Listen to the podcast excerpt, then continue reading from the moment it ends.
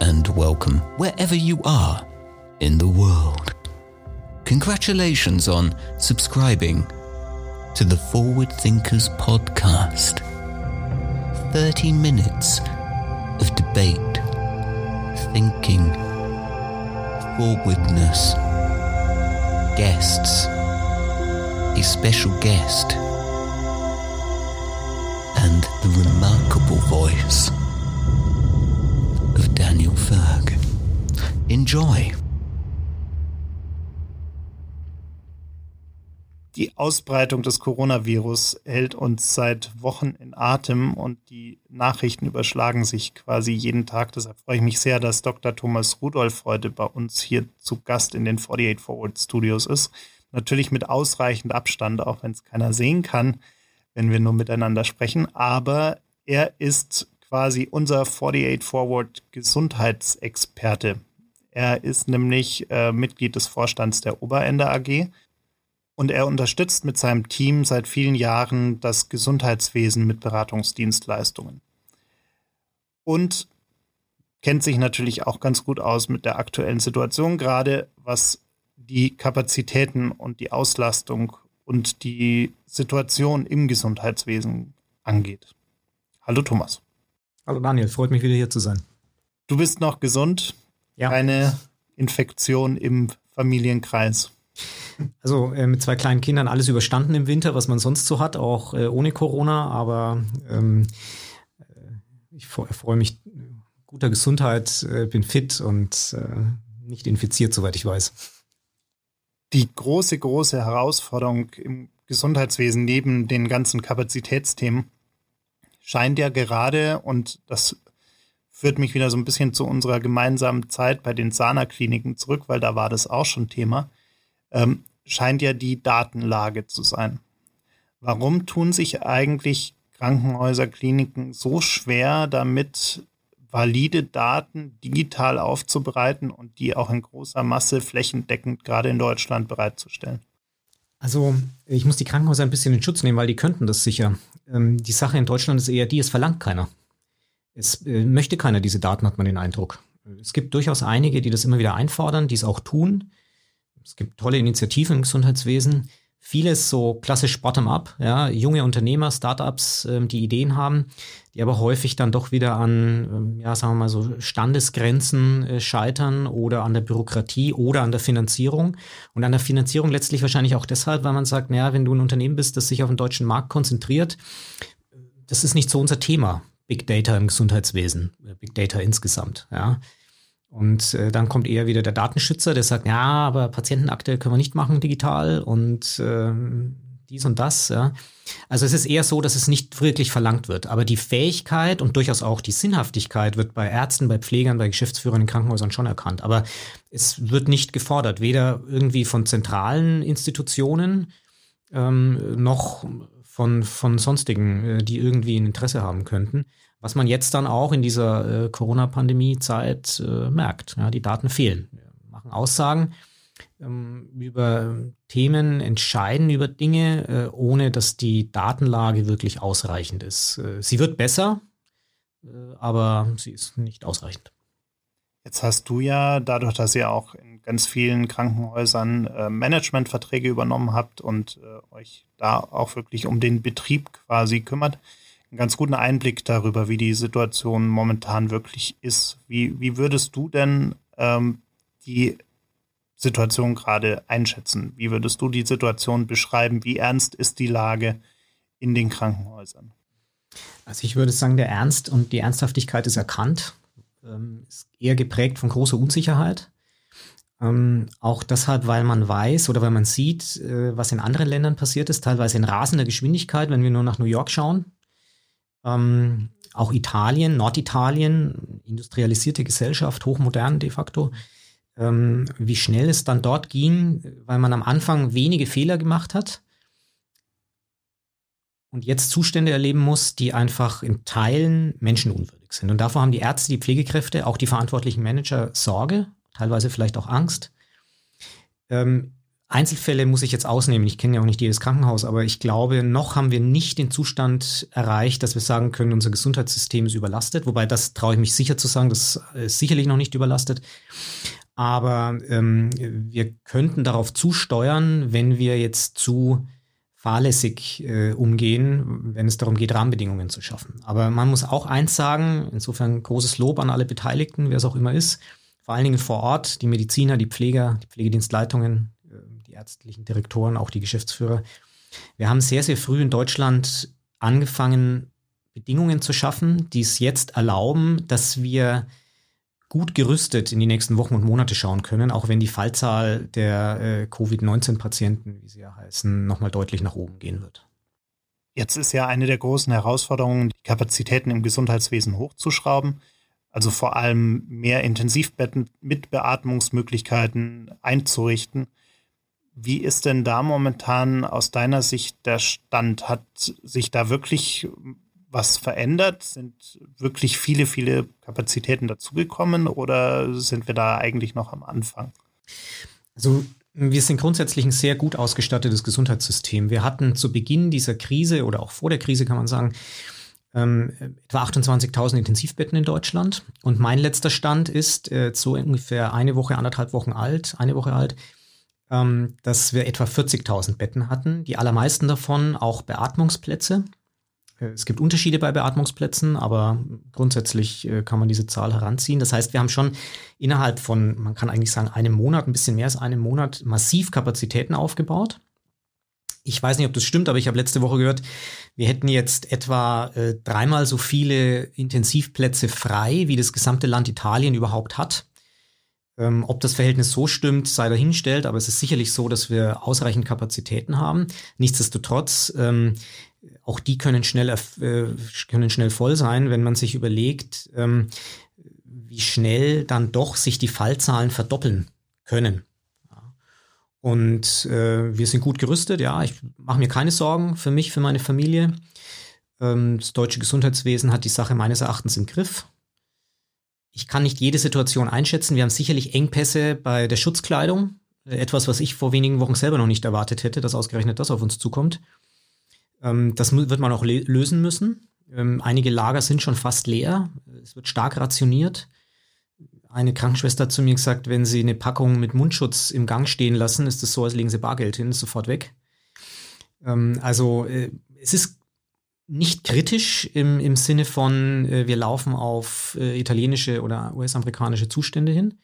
Aber wir müssen es im Blick haben, dass das nicht passiert. Und äh, da sind wir, glaube ich, gut dabei in Deutschland. Jetzt sind wir, glaube ich, in Bayern gerade bei einer Verdopplung der Fallzahlen von zehn Tagen.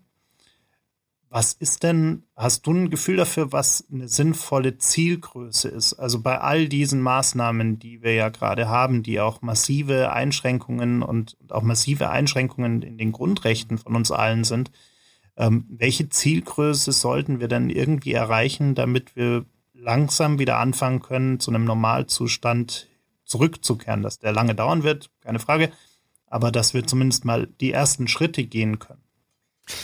Also das ist für mich schwer. Auch die Virologen untereinander ähm, sind sich da ja nicht ganz einig. Ähm, also es ist so ein bisschen, wie man es früher mal von Juristen gesagt hat. Wenn man drei Juristen fragt, hat man fünf Meinungen und so ähnlich ist das ja gerade bei den Virologen auch. Ich möchte niemandem zu nahe treten, aber es ist, glaube ich, ganz schwer, eine richtige Kennzahl zu finden.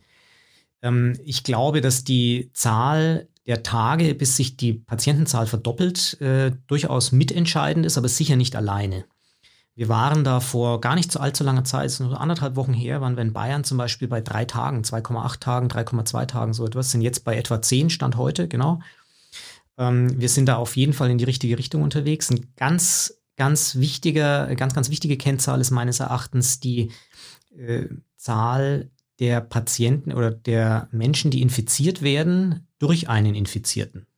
Da hatten wir vor einigen Wochen noch, dass ein infizierter Corona-Patient etwa fünf, sechs, sieben andere Patienten infiziert. Momentan sind wir etwa bei genau einem. Das ist extrem gut, weil das heißt, die Zahlen stabilisieren sich langsam.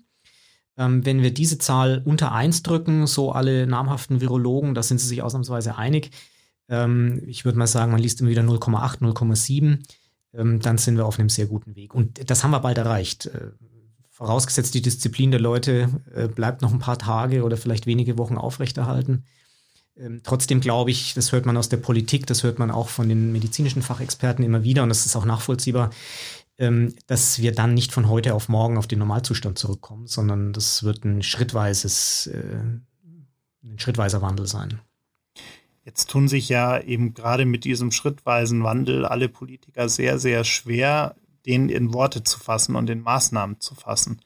Ähm, wäre es nicht sinnvoll, dass man da mal erste Schritte wirklich auch konkretisiert, ähnlich wie es jetzt auch Österreich gemacht hat, äh, um den Leuten irgendeine Art von Vision äh, mitzuteilen, mit der sie gefühlsmäßig auch irgendwie arbeiten können, weil es hängen ja extrem viele Arbeitsplätze dran, Existenzen.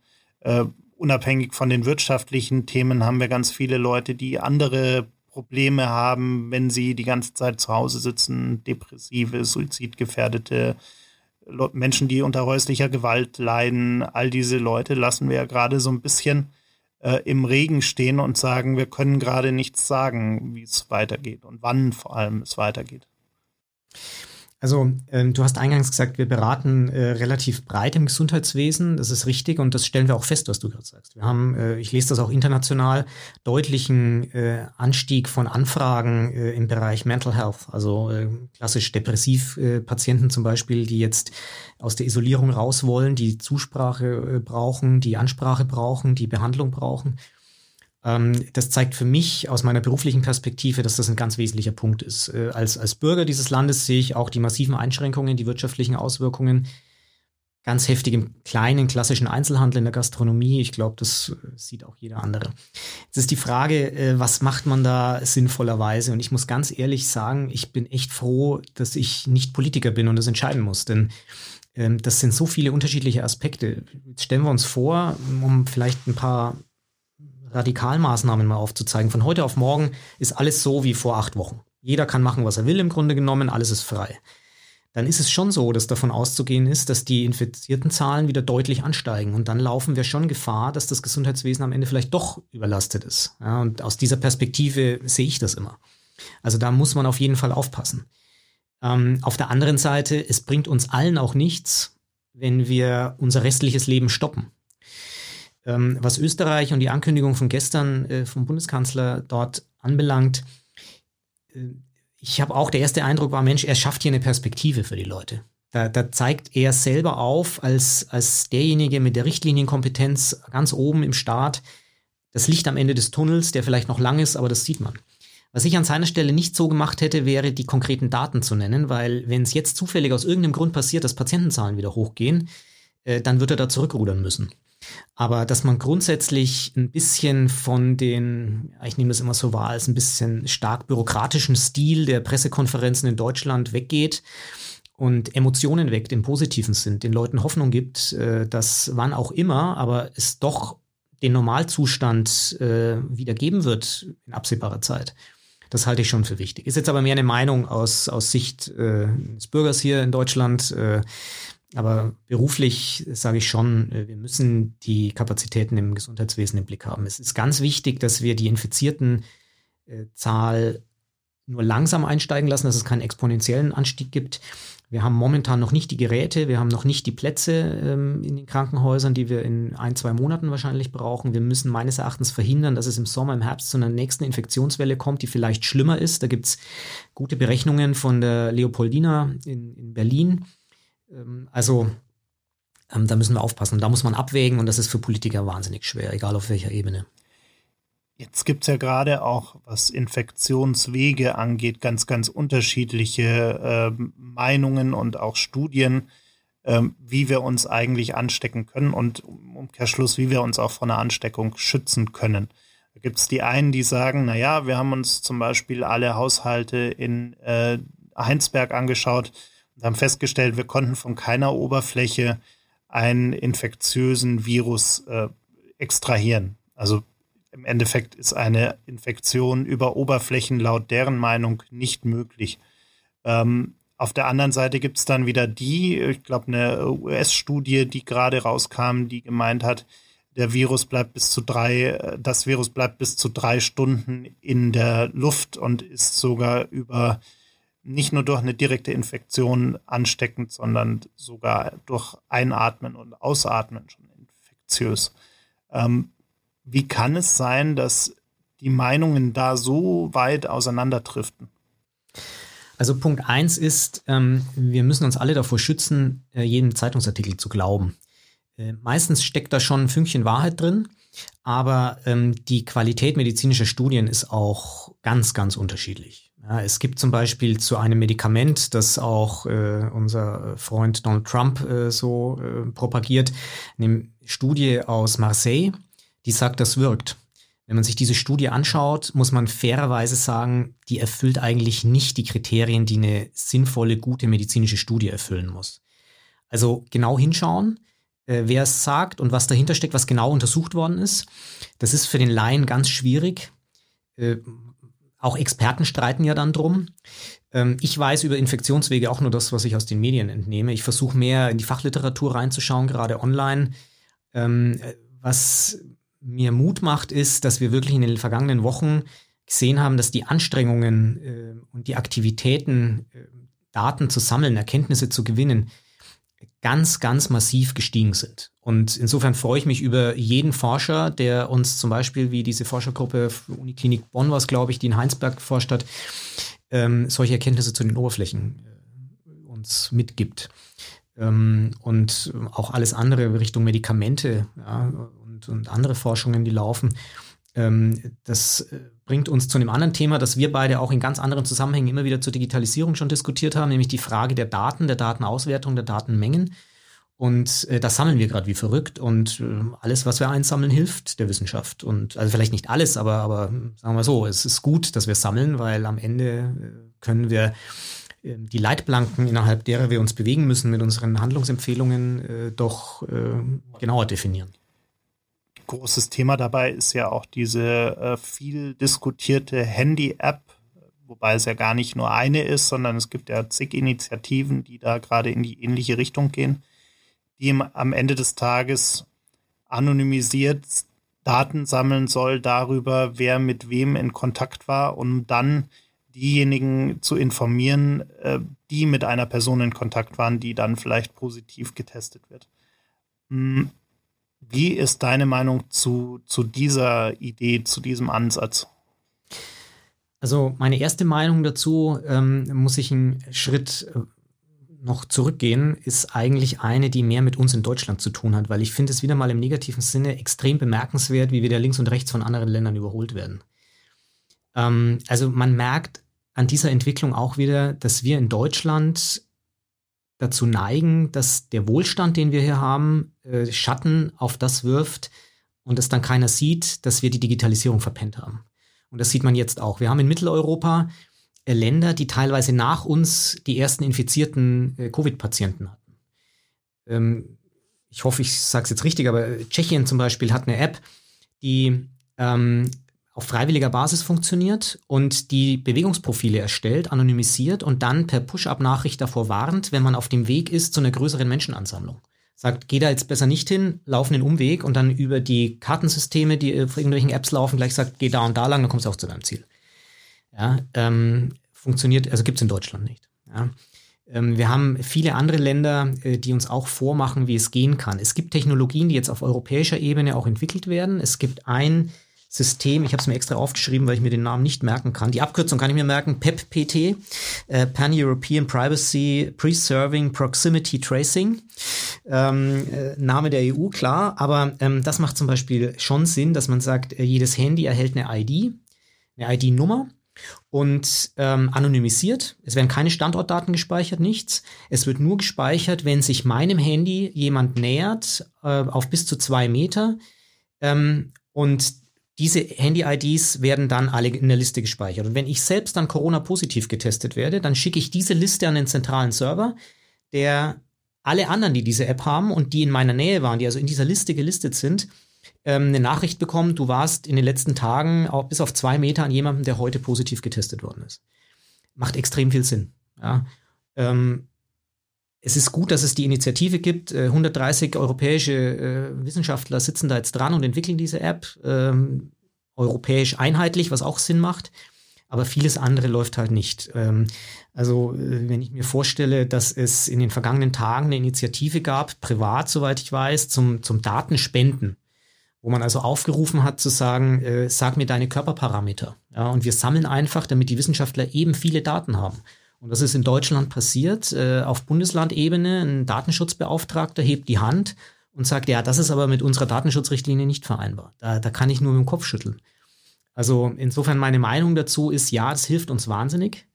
Ähm, egal welches System, es gibt sicherlich welche, die mehr helfen, welche, die weniger helfen.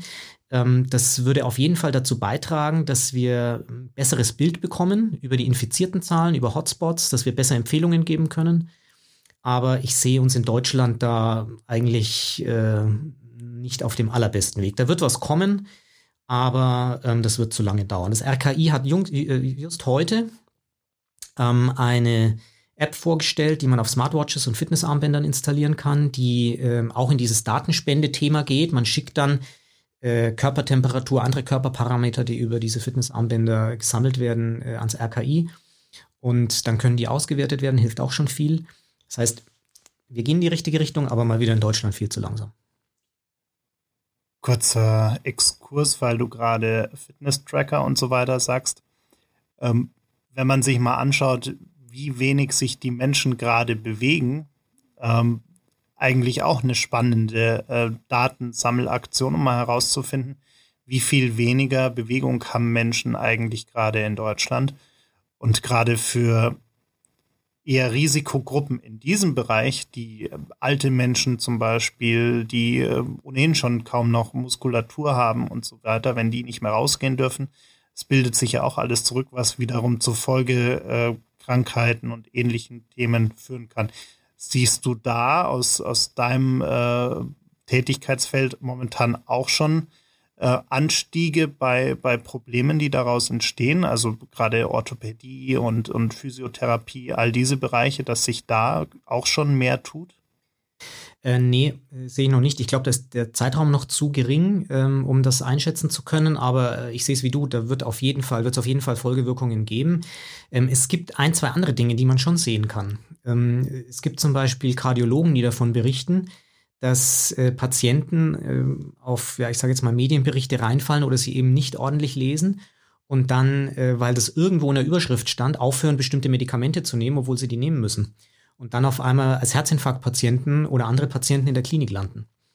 Ähm, also das ist so ein erster Indikator dafür, dass es schon in die Richtung geht. Und man muss es sich ja nur ausmalen. Also jeder, der eine Physiotherapie braucht oder hat oder, oder auch eine andere Therapie äh, und die wochenlang aussetzt, ähm, dann weiß er, das hat Folgen für ihn und das wird sicherlich kommen. Ähm, welche mittelfristigen Auswirkungen das hat, das wäre jetzt ein Blick in die Glaskugel, das kann man sicher nicht sagen, aber auch da vermute ich, da wird es auf jeden Fall Folgen geben. Wenn ich mir meine eigenen Zahlen anschaue, und ich habe zum Glück inzwischen was dagegen getan, aber wenn ich mir meine eigenen Zahlen anschaue und ich habe eben eine Woche, anderthalb Wochen striktes Homeoffice gemacht und hatte dann am Tag teilweise wirklich irgendwas um die 1000 Schritte bis ich dann irgendwann angefangen habe und das mache ich jetzt seitdem konsequent, dass ich wirklich jeden Abend nochmal irgendwie zwei Stunden einfach rumlaufe, bis ich meine 10.000 Schritte voll habe. Ähm, also, und da wird es anderen wahrscheinlich ähnlich gehen ähm, und, und äh, mehr als genug werden wahrscheinlich nicht zwei Stunden spazieren gehen, weil es ja eigentlich auch gar nicht gewünscht ist. Also man soll ja nur mal kurz Luft schnappen äh, und nicht zwei Stunden rumlaufen, geschweige denn sich irgendwo hinsetzen. Womit wir wieder so ein bisschen zu dem Thema kommen, äh, du hast gerade die Datenschutzrechtler angesprochen. Ähm, wir haben natürlich auch noch ganz andere rechtliche Einschränkungen, die, die eben auch das Grundgesetz äh, betreffen und, und die Verfassung betreffen. Und wir sehen aber auch in anderen Ländern wie Ungarn zum Beispiel, ähm, wo diese Situation auch wirklich ausgenutzt wird, um ja autokratische Maßnahmen und, und Gesetze in Stellung zu bringen, die ähm, am Ende des Tages äh, Viktor Orban als Beispiel gerade komplette Macht im Land geben, ohne parlamentarische Kontrolle. Ähm, und man muss auch sagen, dass ein, ein möchte jetzt nicht Viktor Orban mit Jens Spahn vergleichen. Äh, davon ist er zum Glück sehr, sehr weit weg. Aber ähm, auch gerade mit diesem Handy-Tracking, wo er ja dann zurückgerudert hat, zum Glück. Aber es ging ja schon so ein bisschen in eine Richtung, die zumindest bedenklich war. Also ähm, ich glaube, diese Corona-Welle hat uns so schnell überrollt in Europa oder auch in anderen Erdteilen, ähm, dass viele Politiker in, äh, aus der Unsicherheit heraus in so eine Art Aktionismus verfallen sind. Ähm, grundsätzlich spricht nichts meines Erachtens gegen das Handy-Tracking, nur äh, es darf halt nicht einer Person zugeordnet sein.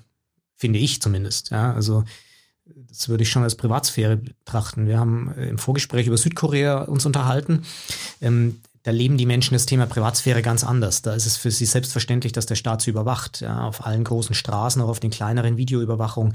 Kreditkartendaten werden an Staat übermittelt. Was habe ich wo, wann gekauft? Da konnte man auch viel schneller die infizierten Ketten nachverfolgen. Ja, Handydaten eben zum Beispiel auch mit Standortbestimmung auf Personen ausgewertet und so etwas. Das würde ich in Deutschland nicht haben wollen, aber ich würde die Politik so ein bisschen in Schutz nehmen. Jens Spahn, du hast selber gesagt, ist ja dann zurückgerudert. Das war eine erste Idee. Er hatte sicher das Ziel vor Augen, möglichst schnell diese Pandemie einzudämmen. Und als dann die Kritik von außen kam, hat er wahrscheinlich selbst gemerkt, okay, da haben auch die Kritiker recht und dann ist er ja zurückgerudert. Also äh, ich glaube, vieles, was die Politik gerade macht, wird in der Nachbetrachtung auch als äh, vielleicht übertrieben, vielleicht auch wirklich als falsch bewertet werden. Aber ich möchte keinem den guten Willen absprechen. Aber ich sehe es auch so, wir kommen an den Punkt, ähm, wo man langsam drüber nachdenken muss, ähm, wie gehen wir mit unseren Grundrechten um. Ich sage jetzt nicht, ich muss sie sofort einfordern. Dafür habe ich zu sehr diese Krankenhausperspektive und äh, sehe, wie die überlastet sein könnten. Ja. Aber ähm, äh, die Diskussion dazu fehlt mir auch ein bisschen. Das ist schon richtig. Und dann gibt es ja auch in Europa Gegenbeispiele wie Schweden, äh, die nach wie vor einen ganz anderen Weg gehen. Wie, stehst du dazu oder wie ist deine Meinung dazu? Also die letzten Tage ähm, hat man in Schweden, glaube ich, äh, ja wie Jens Spahn beim Handytracking ein bisschen zurückgerudert. Ähm, ich habe die Zahlen konkret nicht verfolgt, äh, muss ich ehrlich sagen, aber ähm, die infizierten Zahlen sind wohl doch auch stark nach oben gegangen. Ähm, zumindest für schwedische Verhältnisse. Und äh, man hat jetzt dort wohl auch strengere äh, Regeln eingeführt jeder, der die Skandinavier kennt, weiß, das sind freiheitsliebende, liberale Völker. Ähm, das strahlen sie auch durch ihre Lebensfreude, glaube ich, immer aus. Aber ähm, äh, letztlich äh, haben wir doch gemerkt, dass, und zwar weltweit, wir aktuell nur ein wirklich wirksames Mittel gegen diese Pandemie haben, und das ist die Kontaktvermeidung. Und ähm, da muss man jetzt auf diesem schmalen Grad zwischen Grundrechten und medizinisch äh, Sinnvollem äh, den richtigen Weg finden. Schweden hat es probiert, was ich gut fand, was auch ein Beispiel für die Welt war. Ja. Ähm, aber die Tatsache, dass man jetzt dort auch wieder Regeln einführt, die etwas strenger werden, ähm, zeigt mir nur, auch dort muss man jetzt die Kontakte langsam vermeiden. Ich muss ehrlich sagen, dass man in Deutschland, auch gerade in Bayern, äh, relativ schnell, also relativ schnell äh, reagiert hat. Ähm, hat uns, glaube ich, geholfen, dass wir jetzt schneller äh, wieder langsam in den Normalzustand kommen können. Österreich war es ähnlich am Anfang sehr gehadert. Man wollte die Skifahrer nicht verlieren, äh, war damit eigentlich der Katalysator für die Pandemie in Europa. Ähm, hat dann, wie ich finde, teilweise sehr krass, sehr konsequent ähm, strenge Regeln erlassen und kann sie jetzt nach einigen Wochen wieder lockern. Und ähm, ich bin ganz zuversichtlich, dass langsam, ganz schrittweise, aber das in Deutschland dann auch zu uns kommt. Jetzt verbindet uns beide ja auch eine gewisse ähm, Liebe für New York. Und ähm, ich war ja gerade fast noch da. Also ich hatte den kürzesten New York-Aufenthalt meines Lebens. Ich bin nämlich von Flughafen zu Flughafen gefahren und habe auf dem Weg dahin einen neuen Rückflug für den gleichen Tag gebucht. Die Zustände, die dort äh, herrschen, sind natürlich momentan extrem. Und wer das amerikanische Gesundheitssystem so ein bisschen kennt und sich damit beschäftigt und auch äh, Krankenversicherungssysteme dort sich anschaut und ähnliches, sind die Dinge überhaupt vergleichbar? Also wenn man sich mal wirklich anschaut in den USA, äh, die meisten haben keine gute Krankenversicherung. Ähm, die Behandlungen sind selbst für die mit Krankenversicherung teilweise sehr, sehr teuer. Das heißt, wir haben unglaublich viele Leute, die Tests sind jetzt kostenlos, aber auch noch nicht in dem Maße verfügbar. Aber wir haben trotzdem unglaublich viele Leute, die Angst davor haben, in irgendein Krankenhaus eingewiesen zu werden, weil sie sich es nicht leisten können. Das heißt, die bleiben dann eher daheim und werden ihrem Schicksal überlassen. Wir haben äh, ja diese wahnsinnig hohen Kosten eben. Wir haben einen Präsidenten, der von, äh, wir haben alles unter Kontrolle und es ist ja nur eine Grippe und wie eine Grippeschutzimpfung hilft ja doch nicht. Und oh, es werden 100.000 Menschen sterben, wenn es gut läuft. Von Tag zu Tag vom einen Extrem zum anderen schwankt. Ähm, wie, wie ist dein, dein Blick auf die Situation in den USA gerade? New York ist sicher extrem, aber da zeigt sich eben auch, wenn auf engstem Raum so viele Menschen zusammenleben, was passieren kann. Ja, wer in der Rush Hour mal in der U-Bahn war dort in Manhattan, der weiß, äh, was Enge bedeutet. Ähm, also ähm, es gibt ganz unterschiedliche Themen, die man zum amerikanischen Gesundheitswesen auch im Rahmen dieser Corona-Pandemie jetzt äh, erwähnen muss. Wirklich vergleichbar ist es eigentlich nicht. Und ich glaube vor allem deshalb nicht, weil die Mentalität der Menschen in den USA eine andere ist. Das mag in New York speziell sein, die sind ja durchaus auch sehr kosmopolitisch, sehr europäisch teilweise geprägt, aber ähm, ich glaube zum Beispiel nach wie vor, dass ein wesentlicher Punkt war, warum Donald Trump Präsident werden konnte, äh, dass äh, Obamacare falsch in die Öffentlichkeit kommuniziert wurde. Es gibt wahnsinnig viele Leute im Mittelstand, eigentlich Liberale, ähm, die das getroffen hat, die es auch finanziell getroffen hat und die damit nicht zurechtgekommen sind man kennt dieses Sozialversicherungssystem wie in Deutschland dort nicht. Wenn man das jetzt überträgt auf die Pandemie heute und auf die Situation heute, dann äh, zeigt sich aber schon auch irgendwie, klar, wir sehen es immer durch die deutsche Brille, aber macht es schon Sinn, wie wir es machen. Ja? Ähm, wir haben ja in den USA einen fantastisch hohen Standard an Medizin. Das darf man immer nicht vergessen. Nur nicht in der Masse. Weil diejenigen, die sich das leisten können, wie du richtigerweise sagst, entweder durch Selbstzahlung oder durch Krankenversicherung, sind einfach im Verhältnis zur Gesamtbevölkerung recht wenige. Und äh, deshalb ist, ich habe das jetzt nicht äh, irgendwie recherchiert, aber ich könnte mir zumindest herleiten, dass das jetzt sicherlich ein Grund dafür ist, dass Ressourcen dort fehlen und dass in den Krankenhäusern in Manhattan die Corona-Patienten auf dem Gang liegen oder eben überhaupt nicht mehr ins Krankenhaus aufgenommen werden, dass im Central Park ein Feldlazarett aufgestellt werden musste. Ähm, insofern nicht vergleichbar mit uns, äh, zeigt aber wiederum auch, wie in allen Ländern, die das so getan haben, Klammer auf, Großbritannien ein anderes Beispiel, Klammer zu, ähm, dass diejenigen Länder, die viel zu spät reagiert haben, auch deutlich heftigere Auswirkungen spüren. Letztlich war es auch in Italien so, als ähm, man in Deutschland Südtirol zur Risikoregion erklärt hat, äh, war der Aufschrei in Italien ganz groß. Da hieß es, ja, wir haben ja kaum Patienten, wir haben nur zwei äh, bestätigte Fälle in ganz Südtirol. Aber man hatte halt zu dem Zeitpunkt auch nur 28 Tests gemacht. Ja, und gleichzeitig hat man im Rest von Europa gesehen, insbesondere auch in Irland zum Beispiel, aber auch in Deutschland, dass alle, die aus Tirol vom Skiurlaub zurückgekommen sind, teilweise auch aus Südtirol, ähm, dass diejenigen äh, den, den Virus in, in, nach Europa getragen haben. Das heißt, sehr wohl wusste man, die Infektionsketten gehen bis Südtirol zurück. Ähm, und dann hat man halt gehandelt und zwar schnell und richtig gehandelt. Und äh, diese Kombination aus äh, verschiedenen Themen sollte uns eine Lehre sein. Ähm, es ist jetzt eine politische, eine gesellschaftliche äh, Diskussion, aber ähm, wir sehen ja, dass äh, die Populisten auf der, Popul äh, auf der politischen Ebene, dass die ähm, das totgeschwiegen haben, dass sie es kleingeredet haben, dass man nicht reagiert hat und dort sind die Auswirkungen jetzt größer. Das amerikanische Gesundheitssystem kann uns in vielen Vorbild sein, gerade was Forschung anbelangt, auch was der Umgang mit Daten anbelangt. Aber ähm, da sicher nicht. Und wenn wir nach New York schauen, kann ich nur sagen, ich hoffe für die Menschen dort, dass der Zustand bald besser wird. Man scheint ja einen Höhepunkt erreicht zu haben und ich hoffe, dass es bald besser wird. Aber das ist natürlich dramatisch. Und deshalb bin ich auch so hin und her gerissen bei den Maßnahmen in Deutschland. Das, da schlagen zwei Herzen in meiner Brust. Auf einmal natürlich der Wunsch, mehr zu machen, mehr Freiheiten wieder zu gewinnen, äh, auch im Sinne derjenigen, die ökonomisch als Händler zum Beispiel darunter leiden müssen. Auf der anderen Seite sehe ich die Krankenhäuser, die wir davor schützen müssen, dass sie überlastet werden, auch weil dann nämlich auch in den deutschen Krankenhäusern vielleicht irgendwann die Entscheidung sein muss, ich habe zwei Patienten, aber nur einem kann ich helfen, den anderen muss ich sterben lassen. Und äh, den Zustand sollten wir nicht erreichen und deshalb ähm, sind wir froh, dass wir hier sind und schauen traurig nach Norditalien, andere Regionen der Welt, nach New York. Ähm, vergleichbar würde ich aber sagen, ist es nicht. Wie relevant siehst du den Faktor von unerkannten oder unbehandelten Vorerkrankungen in den USA? Das ist so ein Thema, was mir regelmäßig durch den Kopf schwirrt, eben durch dieses System an, an Krankenversicherungen oder eben nicht vorhandenen dass wir ganz, ganz viele Leute haben, die irgendeine Art von, von Vorerkrankung haben, die sie sich selbst äh, behandeln mit irgendwelchen Medikamenten, die sie bei CVS oder Walgreens bekommen.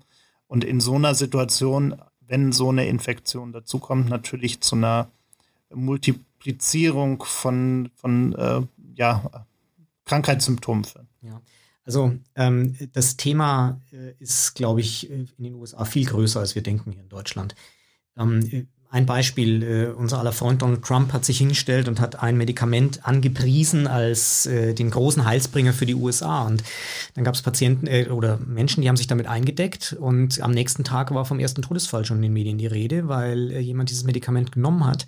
Man aber halt äh, auf der Pressekonferenz im Weißen Haus nicht dazu gesagt hat, dass man dieses Medikament eigentlich nur unter ärztlicher Begleitung einnehmen soll, weil es heftigste Nebenwirkungen haben kann, wenn man zu viel davon nimmt insbesondere. Äh, das ist deshalb am freien Markt in den USA erhältlich, dieses Medikament, weil es auch ähm, gegen, ähm, gegen Rheuma, gegen rheumatoide Arthritis eingesetzt wird. Ähm, das sagt man halt, das können die Menschen auch selbst, ja klar. Nur dann kommt halt so ein Satz wie von Donald Trump, ja, und schon hat man eine ganz andere Auswirkung. Das Thema der Vorerkrankung selbst, da bin ich zu wenig Experte. Ich glaube, äh, dass es grundsätzlich so ist, dass man in den USA, auch in vielen anderen Ländern der Welt, anders als bei uns so eine Mentalität hat, dass man sehr, sehr viel später medizinischen Rat sucht. Auch teilweise aus Kostengründen. Und das ist manchmal sinnvoll, aber sehr häufig halt auch nicht. Und äh, diese Patienten äh, oder potenziellen Patienten, Risikogruppen, die trifft es dann natürlich härter. Eher positive Nachrichten aus den USA sind ja zum Beispiel die, dass die Bill and Melinda Gates Foundation unfassbar viel Geld in die Entwicklung von Impfstoffen steckt. Ähm, heute kam eben gerade erst die Meldung, dass der zweite Kandidat jetzt auch ins äh, menschliche Testing geht. Würde es uns helfen, wenn wir in Europa auch solche Stiftungen hätten, die jetzt wirklich mal Geld in die Hand nehmen und in solche Initiativen auch investieren würden? Auf jeden Fall, da müssten wir aber eigentlich eine Diskussion finden, die jetzt zu Corona und äh, Pandemien äh, gar nicht gehört. Ja, warum gibt's die Gates Foundation? Ja, äh, weil da ein innovativer Unternehmer in einem perfekten Umfeld zum richtigen Zeitpunkt Milliardär werden konnte und dann hat er seine Milliarden genommen und in diese Stiftung gesteckt. Wo haben wir denn in Europa diese Unicorns wie Microsoft, wie Apple, wie vielleicht auch bald Tesla? Ja, ist PayPal deutsch oder europäisch? Nein, ist auch US-amerikanisch. Ähm, das, das Unternehmerklima ist nach wie vor in den USA sehr viel rauer weil es auch sehr viele Verlierer produziert, aber es gibt halt auch mehr Chancen. Äh, das heißt, ähm, klar, uns würde so eine Stiftung helfen. Nicht nur das, äh, auch Venture Capital ja, würde uns da helfen. Auch da ist die Mentalität in den USA eine ganz andere. Das nimmt zwar langsam zu in Deutschland. Äh, man muss jetzt auch dazu sagen, wir haben ja, ging ja auch durch die Medien, zumindest ein tolles Unternehmen bei der Impfstoffforschung. Ich glaube, es sind sehr, sehr viel mehr. Ich kenne sicher nicht alle. Aber äh, klar, das würde helfen. Ich empfehle übrigens jedem, ohne dass ich hier Werbung machen möchte, äh, schaut euch die ähm, die Serie an zu Bill Gates auf Netflix. Ja, äh, das zeigt nämlich mal sehr eindrucksvoll, was er mit seiner Stiftung wirklich tut und welche Forschungsvorhaben er unterstützt, die im freien Markt, die bei der Politik überhaupt keine Chance hätten. Zum Beispiel auch durchaus äh, umweltfreundliche Ideen zu einer neuen Nutzung der Atomenergie. Fragen der Hygiene in dritte Weltländern und so etwas. Ja, also diese Stiftung macht wahnsinnig viel und wahnsinnig tolle Sachen. Ich glaube, es ist die Stiftung mit dem größten Stiftungsvermögen in der Welt. Dafür müssen wir aber Vermögen produzieren lassen. Wir brauchen in dieser Zeit sicher keine Diskussion zu Vermögenssteuern, sondern wir brauchen äh, Diskussionen zur Vermögensbildung, gerade für den Mittelstand auch, aber eben auch für die Unternehmer, für die jungen Unternehmer, für die Startups. Startup-Hilfen, die es aktuell gibt, gerade in der Krise, sind mir viel zu wenig. Ja, nicht unbedingt die Volumina, sondern der Weg, bis man zu dieser Hilfe kommt. Ähm, äh, da müsste viel mehr passieren. Und wenn wir dann Unternehmer haben, wie Elon Musk, wie Bill Gates, äh, wie ja, früher Steve Jobs, jetzt mal egal, ob die Stiftungen hatten oder nicht, aber äh, dann haben wir auch das Vermögen, um, um da mehr Gutes zu tun damit. Wenn ich mir eben genau diese Startup-Hilfen anschaue und alles, was da passiert und äh, hier unsere lieben Freunde von Bits and Pretzels haben ja gerade zum Beispiel auch eine Umfrage gemacht ähm, unter Startup-Gründern, wann sie denn glauben, dass ihnen das Geld ausgeht in der aktuellen Situation und äh, da kamen erschreckende Zahlen bei raus. Wird uns diese Krise gerade in dem ganzen Thema Startup Kultur, Startup-Szene äh, und Startup-Ecosystem nicht deutlich zurückwerfen wieder hinter die USA, hinter den internationalen Markt? Das ist schon ein Risiko. Also ich meine, mal branchenunabhängig, ähm, die Finanzierung der Startups ist das, was die Startups neben der Produktentwicklung und dem Marktzugang am meisten bewegt. Ja, dass wenn mal für 100 Tage reicht das Geld äh, am Anfang, dann ist es ja schon viel. Ich übertreibe vielleicht ein bisschen, aber äh, es ist so. Ja, also die Liquidität ist ein Riesenthema. Und äh, wenn wir jetzt die Liquidität dieser innovativen Unternehmer nicht sicherstellen und wenn wir nicht äh, sagen, trotz Krise helfen wir dir, ähm, dann kann das durchaus sein. Wir haben gerade im Gesundheitswesen sehr viele Startups gesehen, die mit tollen Ideen ähm, ins Ausland gegangen sind, weil ihnen das äh, deutsche Gesundheitswesen nicht schnell genug den Marktzugang ermöglicht hat, insbesondere zu der großen Masse der gesetzlich Versicherten. Ähm, da, da sehe ich schon ein Risiko. Also ich hoffe sehr, dass die Politik das sieht. Äh, die Initiative, ich glaube, es letzte Woche war es von Herrn Altmaier und Herrn Scholz, zur Startup-Unterstützung, die ist aller Ehren wert. Aber wenn man dann genauer hinschaut, dann sieht man erstmal nichts. Das, das wartet man heute noch drauf. Äh, gut, das ist nur eine Woche, aber äh, was denn Startups erfüllen müssen. Und, und ähm, die überlegen natürlich schon, wie komme ich durch den Mai, jetzt Anfang April. Das heißt, ähm, ja, da muss mehr getan werden. Ähm, es gibt sehr, sehr gute Förderungen in Deutschland, aber die müssen auch aufrechterhalten bleiben. Man kann jetzt nicht Gelder abziehen, zum Beispiel aus staatlichen Fonds, die mit Fördermitteln unterstützen, ähm, weil man das Geld jetzt irgendwie woanders braucht, im, im, Krankenhaus oder sonst wo oder bei der Wirtschaftsförderung, sondern man muss dieses Geld schon zusätzlich zur Verfügung stellen. Ich bin äh, schon ein großer Freund davon, dass wir es mit Staatsschulden nicht übertreiben, aber wir haben eine ganz außergewöhnliche Situation gerade im Moment, durch die müssen wir als Gesellschaft und Volkswirtschaft durch. Und ich glaube, wir können uns das als Deutschland leisten, dass wir diesen Unternehmern helfen und wir müssen es tun. Die nächsten Wochen werden also extrem spannend werden. Wir haben noch zwei kleine Ankündigungen. Äh, die eine nämlich, dass man unserer Diskussion am Freitag noch äh, etwas weiter folgen kann, nämlich äh, in unserem Coronavirus Insights Update, unsere erste quasi virtuelle kleine Konferenz wo wir dich auch äh, sehen werden können und nicht nur hören.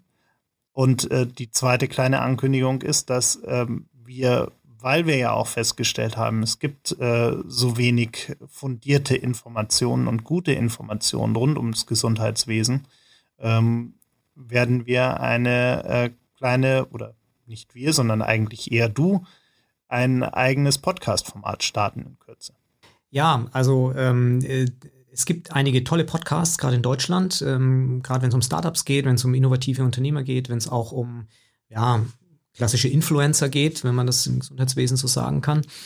Ähm, was mich so ein bisschen bewegt, ist, dass wir eigentlich sehr viel mehr von Entscheidern hören sollten, die man nicht ständig in anderen Medien sieht. Von denen gern auch, aber dass wir sagen, was, was bewegt uns in der Branche eigentlich wirklich?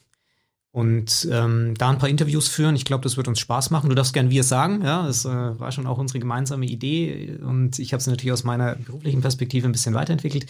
Ähm, das wollen wir tun, richtig. Ähm, warten wir mal ab. Äh, zum Zeitplan sagen wir mal in Corona-Zeiten nichts, aber es soll schon zeitnah kommen. Und das andere, da freue ich mich drauf am Freitag. Äh, das wird, glaube ich, eine tolle Diskussionsrunde. Ähm, wir können uns da, glaube ich, gut austauschen mit vielen anderen aus der Wirtschaft, ähm, auch aus dem Medienbereich und ähm, ja, alle, die zuhören, schaltet mit ein. Genau. Dann bis Freitag. Bis Freitag. Danke dir.